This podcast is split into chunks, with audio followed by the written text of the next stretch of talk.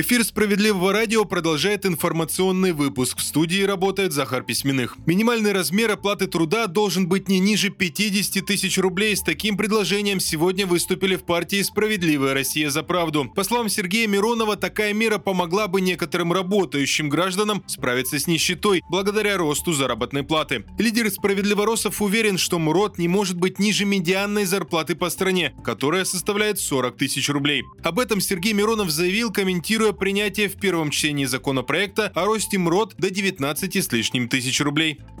Автомобилисты стали реже пользоваться машинами, об этом сегодня пишет газета «Руса» с ссылкой на опрос одной из финансовых платформ. Оказалось, что 56% водителей в этом году в той или иной степени сократили количество своих поездок. Причина в большинстве случаев – экономия. Люди видят стоимость бензина и стараются не увеличивать траты, говорится в исследовании. Добавлю, почти 10% опрошенных перешли на более дешевое топливо, а 35% никак не изменили свое поведение. Детей хотят оставить без мобильных телефонов в школах, точнее власти планируют ограничить использование гаджетов на уроках. Соответствующий законопроект собираются внести в Государственную Думу. Авторы уверены, что пользоваться телефоном в школе стоит лишь в случае, когда это необходимо для образовательного процесса или для безопасности детей. Якобы идею поддерживают и учителя. При этом инициаторы не предлагают совсем отбирать мобильные у детей и не уточняют, что конкретно стоит сделать с устройствами, когда ребенок приходит в школу.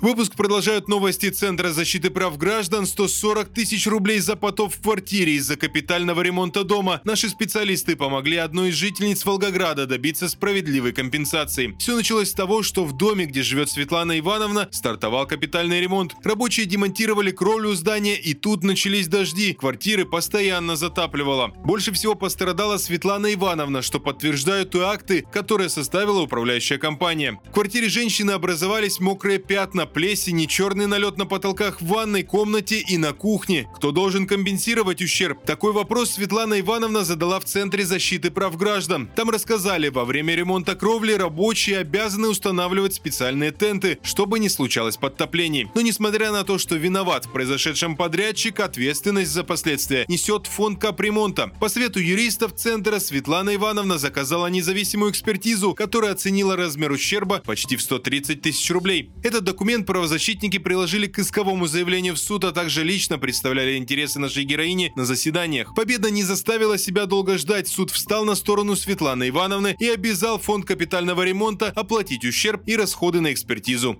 На этом пока все, не переключайтесь.